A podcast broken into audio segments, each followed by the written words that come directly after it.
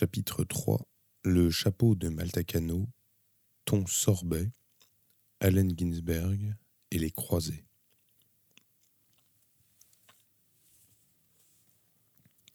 Comme la dernière fois, le téléphone sonna pendant que je me préparais à manger. Debout dans la cuisine, je coupais du pain que je tartinais de moutarde, puis recouvrais de tranches de tomates et de fromage. Je m'apprêtais à couper ces sandwichs en triangle quand la sonnerie du téléphone retentit. Je coupais mon sandwich, le posais sur une assiette, essuyais le couteau à pain et le remis dans le tiroir. Ensuite, je me réchauffais une tasse de café. Il avait déjà dû sonner quinze fois. Résigné, je décrochais. Je n'avais aucune envie de répondre, mais après tout, c'était peut-être Kumiko. Allô? fit une voix de femme que je ne connaissais pas. Ça n'était pas Kumiko et ça n'était pas non plus mon étrange inconnu de l'autre jour.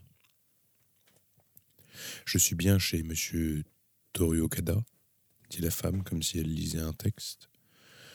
Oui. Vous êtes bien l'époux de madame Kumiko Okada? En effet. Votre femme est bien la sœur de monsieur Noboru C'est exact, répondis-je, marmant de patience. Je me présente, mademoiselle Cano. J'attendis la suite. La soudaine mention du frère de Kumiko m'incitait à la méfiance. Je me grattais la nuque avec le bout du stylo posé près du téléphone. Mon interlocutrice garda le silence cinq ou six secondes. Pas un son n'émanait du combiné. Peut-être avait-elle posé la main dessus pour que je ne l'entende pas parler avec une autre personne présente à côté d'elle. Allô fis-je, légèrement anxieux.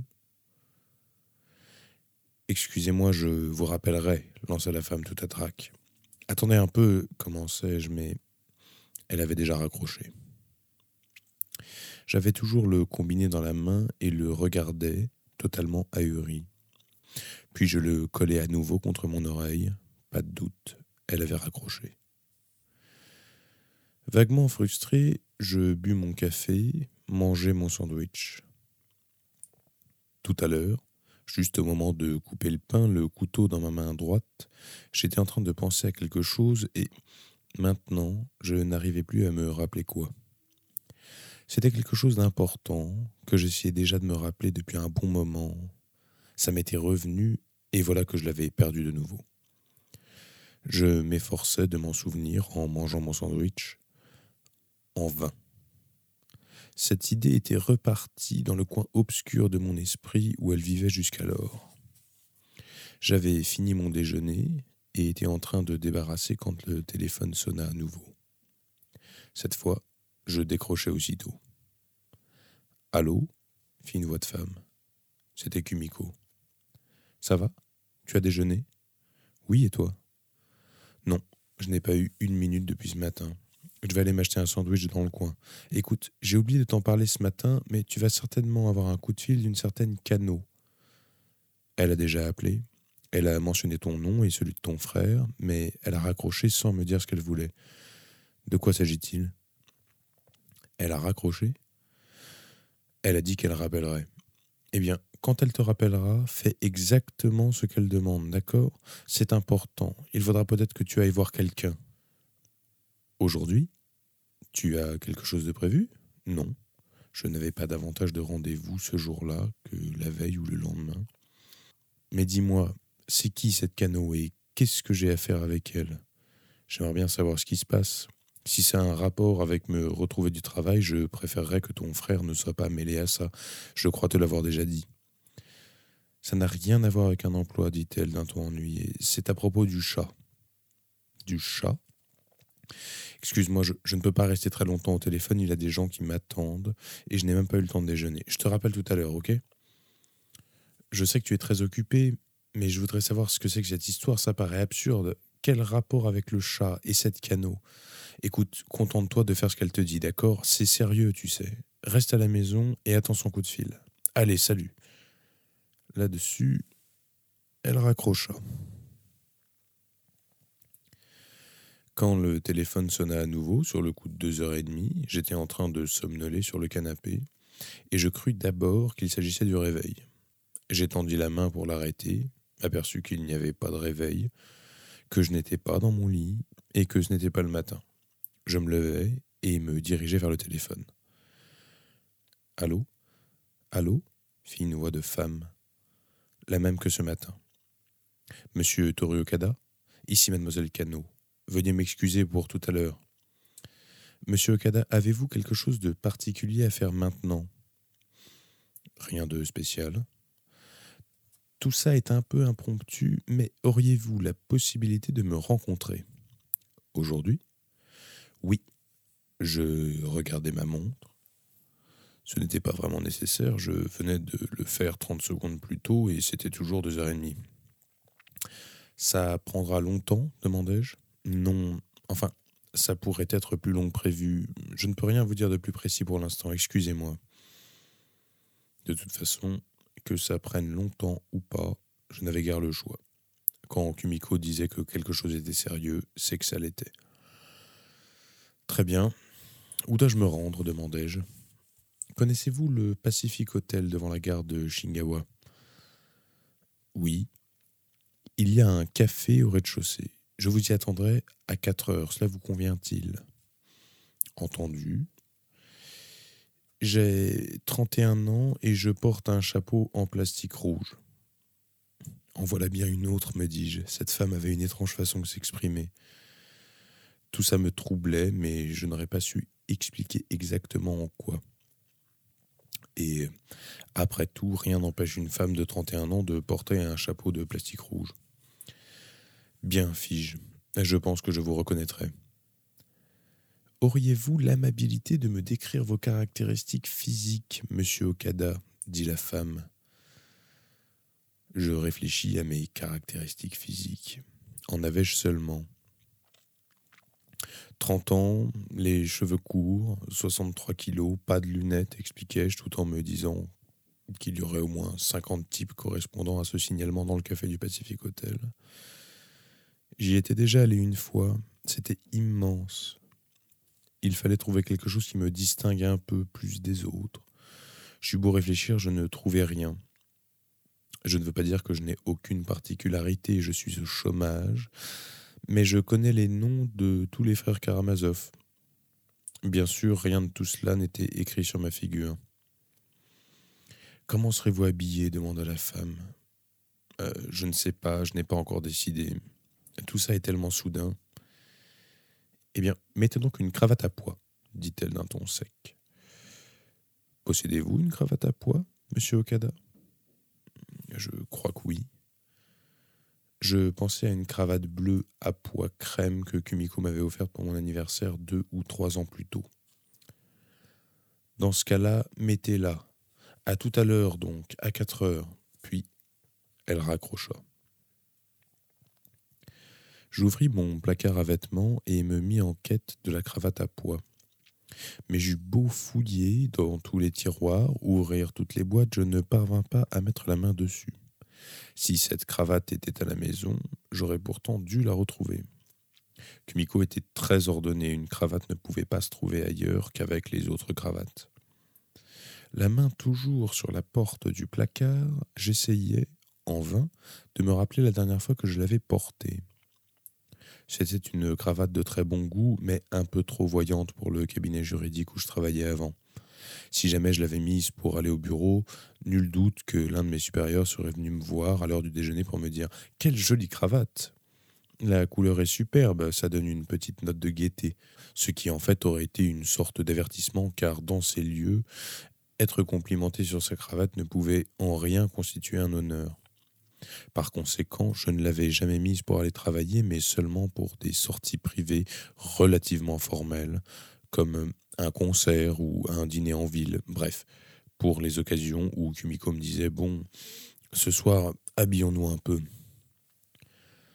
Cela n'arrivait pas très souvent, mais enfin, c'était les cas où je mettais ma cravate à pois. Elle était assortie à mon costume bleu marine et Kumiko l'aimait bien mais je n'avais pas le moindre souvenir de la dernière fois où je l'avais porté. Je regardai à nouveau dans l'armoire, puis renonçai. Pour une raison inconnue, cette cravate avait disparu. Tant pis.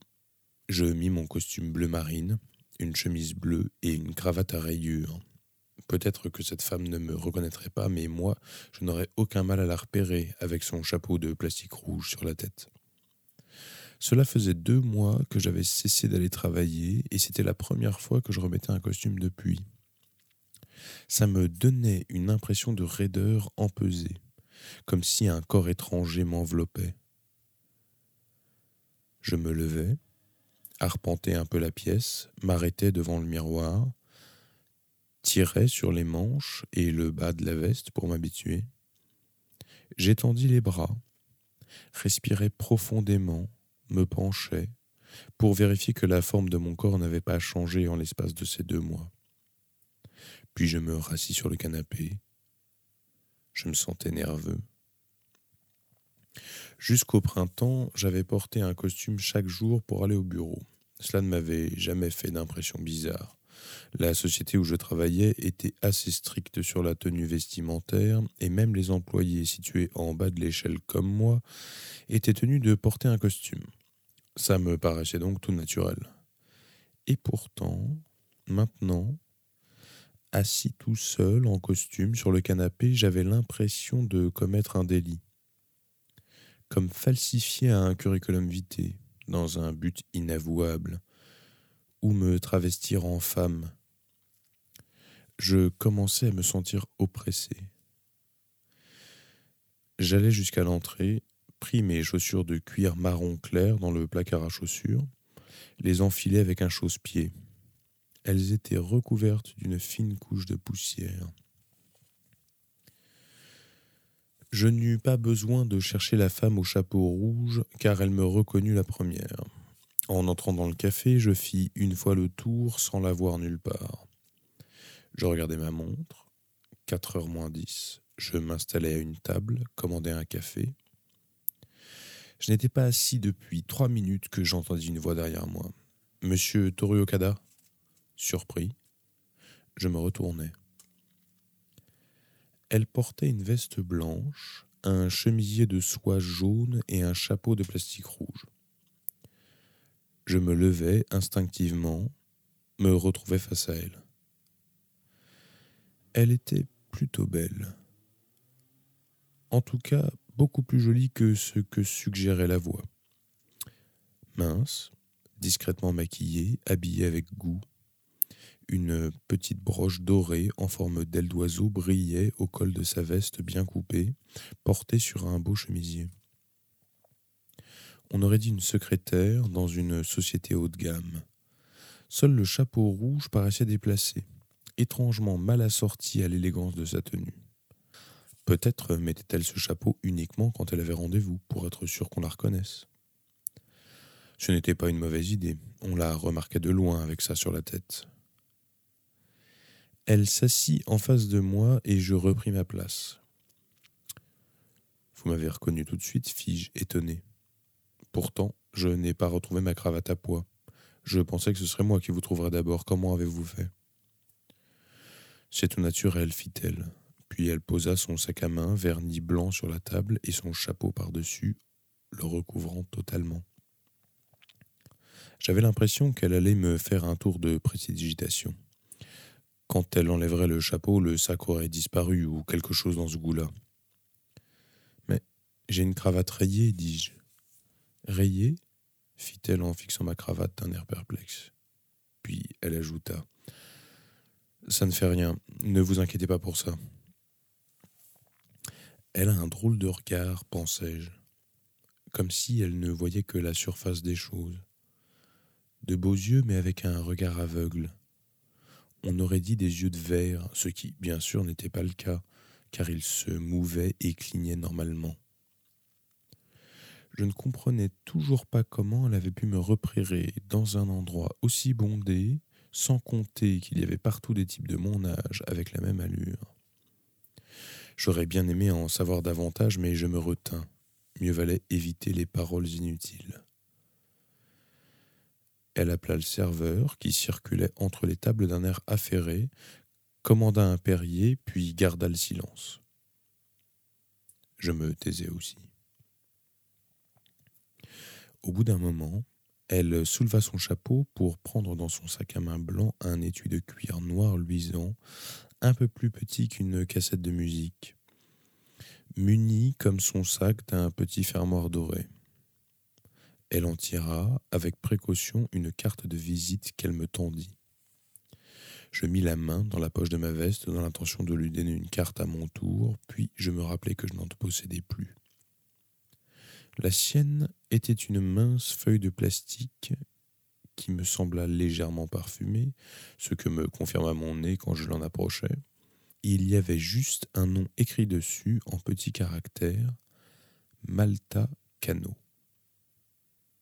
Malta. Je retournai la carte, il n'y avait rien d'inscrit au dos. Pendant que je m'interrogeais sur la raison d'être de cette carte sans coordonnées, le garçon arriva, posa devant Malta un verre plein de glace, avec une tranche de citron au bord découpé en dents de scie au fond, y versa la moitié d'une bouteille d'eau pétillante.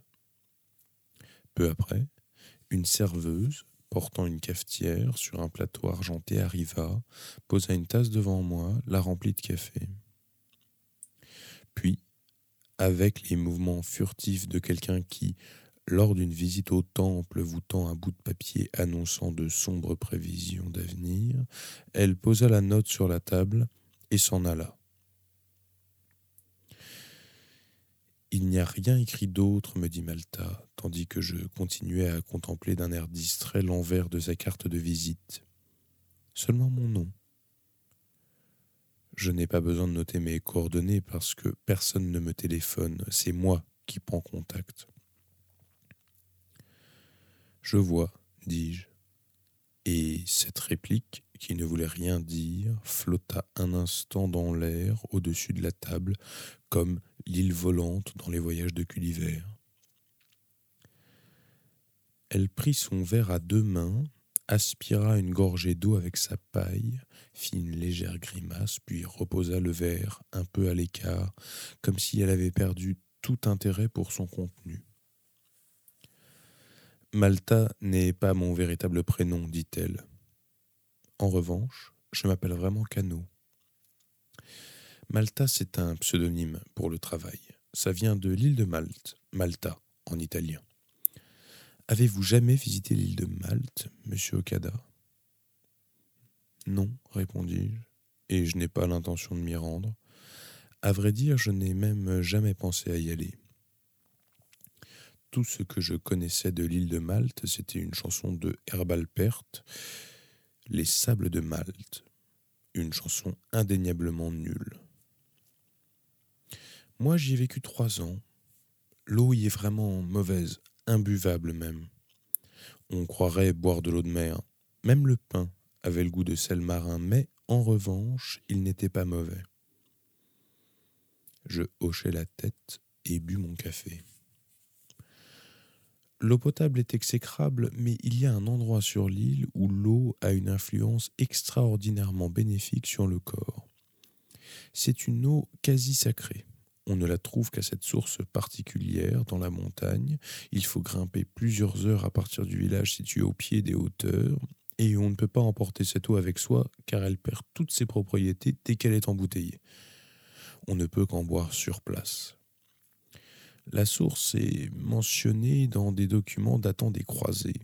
Il l'appelait l'eau de l'esprit. Allen Ginsberg est venu à Malte boire cette eau, Keith Richards aussi. Moi, j'ai passé trois ans dans le petit village au pied de la montagne où se trouve la source de 1976 à 1979. Je faisais pousser des légumes, j'apprenais à filer la laine et je montais à la source tous les jours pour boire. Il m'arrivait de ne rien manger pendant une semaine, je buvais seulement cette eau. Ce genre d'entraînement m'était nécessaire. Je pense qu'on peut même parler d'ascèse. Ça purifie le corps, vous savez. Ce fut vraiment une expérience extraordinaire. Voilà pourquoi, de retour au Japon, j'ai choisi le pseudonyme de Malta pour mon travail. Pardonnez mon indiscrétion, mais quelle est votre profession exactement? demandai-je. Maltacano secoua la tête. Ce n'est pas une profession à proprement parler, puisque je ne me fais pas payer. Les gens me consultent au sujet des éléments qui composent leur corps physique. Je fais aussi des recherches sur les eaux bénéfiques aux particules physiques. L'argent n'est pas un problème, j'ai une certaine fortune personnelle. Mon père s'occupait d'une clinique et il a partagé ses biens en immobilier et en actions de son vivant entre ma sœur et moi. Nous avons un comptable qui gère tout ça et ça nous garantit un revenu annuel confortable. J'ai aussi écrit plusieurs livres qui me rapportent quelques droits d'auteur. Mon travail de recherche sur les particules physiques est tout à fait bénévole. Voilà pourquoi je ne donne pas mes coordonnées. C'est moi qui prends contact avec les gens. Je hochai la tête de façon purement mécanique. Je comprenais chaque mot de ce qu'elle disait, mais l'ensemble n'avait aucun sens, je n'y comprenais rien. Allen Ginsberg, particules physiques. Je commençais à ne plus tenir en place. Je ne suis pas particulièrement du genre intuitif, mais je pressentais de nouveaux ennuis. Excusez-moi, mais si vous m'expliquiez un peu tout ça dans l'ordre. Ma femme m'a dit tout à l'heure que je devais vous rencontrer et qu'il s'agissait du chat. C'est tout. Alors, pour être franc, je ne vois pas bien le rapport avec tout ce que vous venez de me raconter. Cela a-t-il quelque chose à voir avec notre chat? Bien sûr, répondit-elle. Mais laissez-moi d'abord vous dire une chose, monsieur Okada. Maltacano rouvrit son sac, en sortit une enveloppe blanche. Elle contenait une photo qu'elle me tendit. Ma sœur, fit-elle. On voyait deux femmes sur la photo. L'une d'elles était Maltacano, coiffée d'un chapeau jaune en tricot, aussi mal assorti à ses vêtements que celui qu'elle arborait en arrivant. Sa sœur portait un tailleur pastel à la mode des années soixante, avec un chapeau assorti. Il me semblait qu'autrefois on appelait ce genre de couleur des tons sorbets.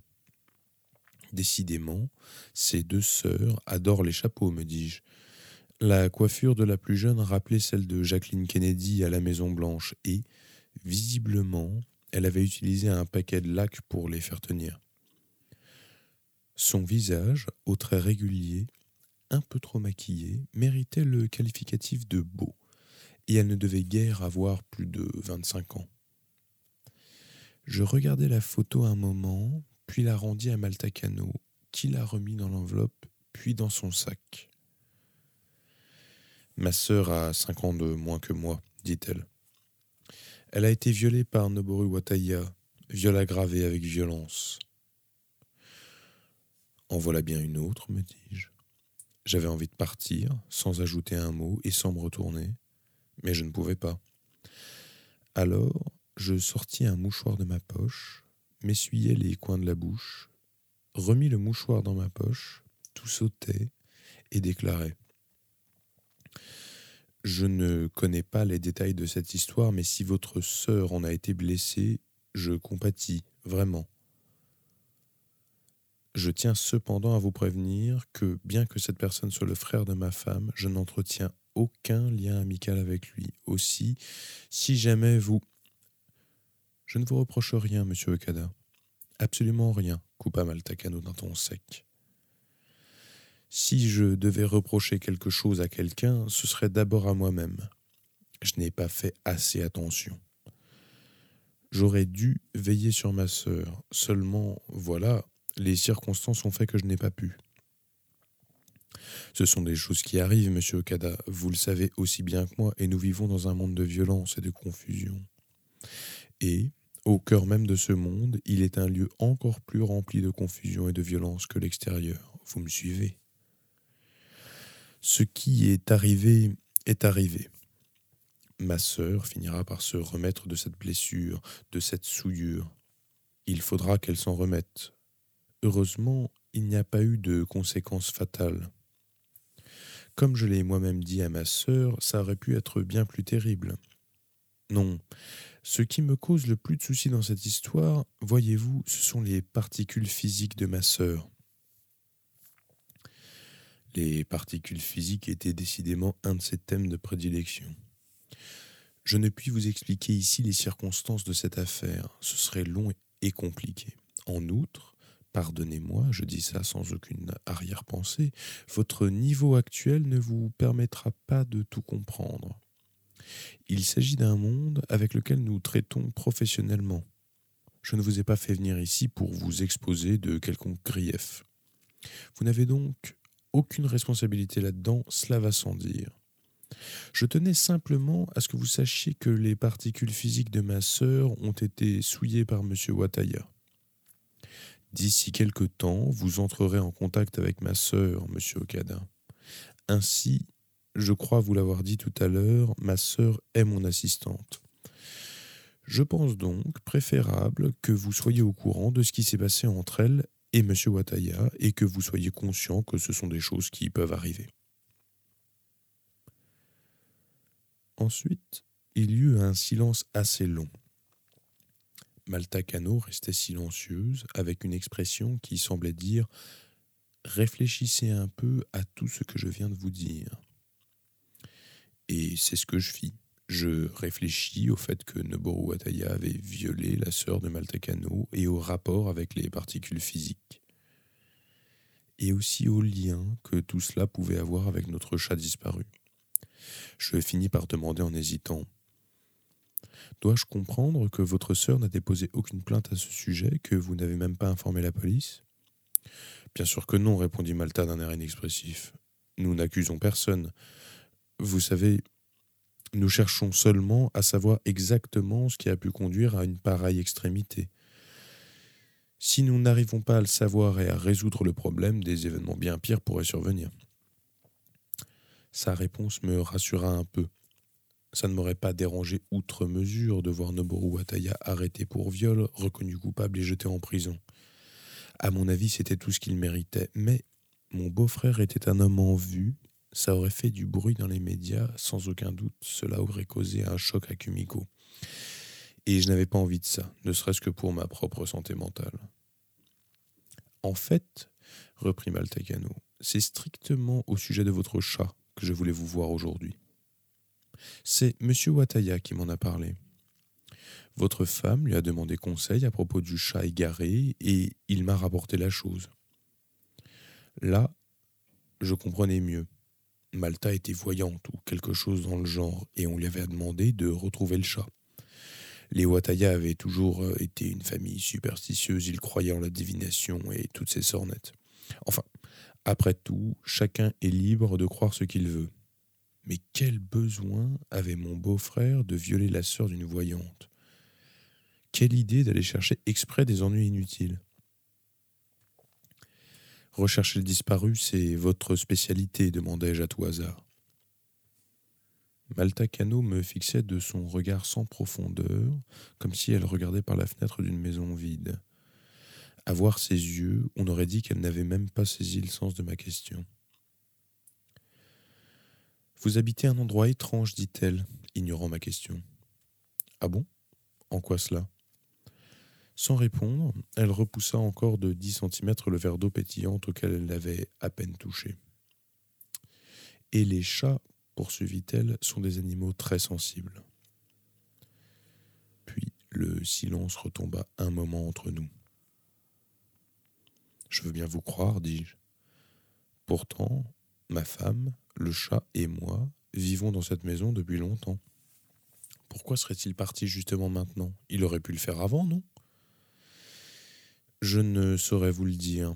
Peut-être que le courant a changé, ou peut-être que quelque chose y a fait obstacle. Le courant, répétai-je. J'ignore si votre chat est encore vivant ou non. Tout ce que je peux vous dire, c'est que, en ce moment, il n'est pas à proximité de votre maison. Vous aurez beau le chercher dans les environs de chez vous, vous ne le retrouverez pas. Je bus une gorgée de mon café refroidi. Une petite pluie fine s'était mise à tomber. Le ciel était couvert de nuages bas et sombres. On voyait des passants à l'air mélancolique, parapluies ouverts, monter et descendre la passerelle pour piétons. Montrez-moi votre main, dit Malta. Je posai ma main droite sur la table, paume vers le haut. Je pensais qu'elle allait me lire les lignes de la main. Mais apparemment, ça n'était pas ça qui l'intéressait. Elle tendit sa main à son tour, posa la paume sur la mienne, puis elle ferma les yeux et resta immobile un moment dans cette position, comme une femme reprochant silencieusement une infidélité à son amant. La serveuse s'approcha de notre table pour remplir ma tasse de café et, discrètement, fit mine de ne rien voir. Les occupants des tables voisines nous jetaient des coups d'œil pleins de curiosité.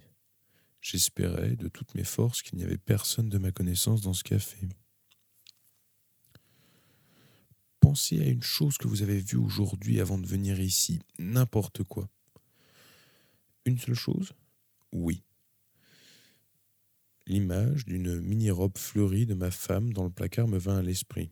Je ne sais pourquoi, mais ce fut la seule chose à laquelle je pus penser. Nous restâmes cinq minutes ainsi, main dans la main. Ça me parut très long. Pas parce que les gens alentour nous regardaient avec des yeux ronds, mais parce que le contact de la main de Malta me mettait mal à l'aise. Sa paume, plutôt petite, ni chaude, ni froide, n'avait ni l'intimité de la main d'une amoureuse, ni le contact purement professionnel d'un médecin. Sa main ressemblait à son regard. Il me donnait l'impression d'être une maison vide, sans meubles, sans rideaux, sans tapis. Un simple récipient vide. Au bout d'un moment, Maltacano ôta sa main de dessus de la mienne et prit une inspiration profonde. Puis, elle hocha la tête plusieurs fois. Monsieur Okada, il semble que toutes sortes de choses se préparent à vous arriver.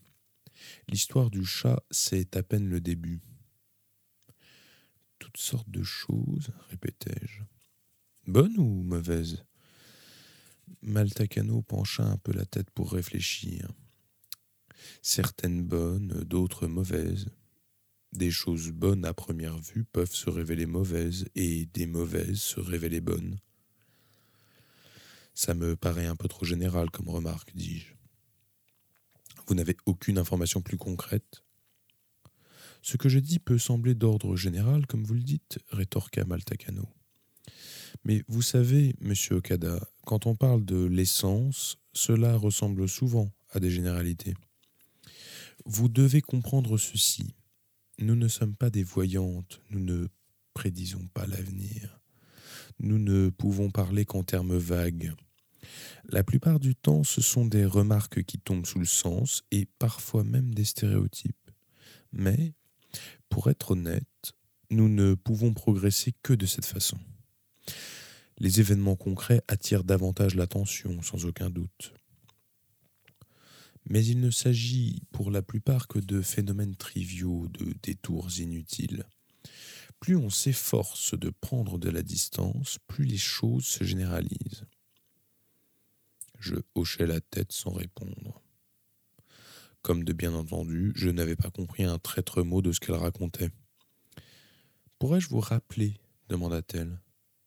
Oui, répondis-je.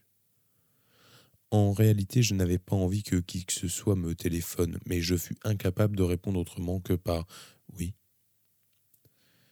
Elle ramassa prestement son chapeau rouge sur la table, reprit le sac à main blanc dissimulé dessous et se leva. Sachant comment réagir, je restai assis sans bouger. Je vais vous dire juste un de ces petits trucs sans importance, dit Maltacano en me regardant après avoir remis son chapeau. Vous allez retrouver votre cravate à pois, mais pas chez vous.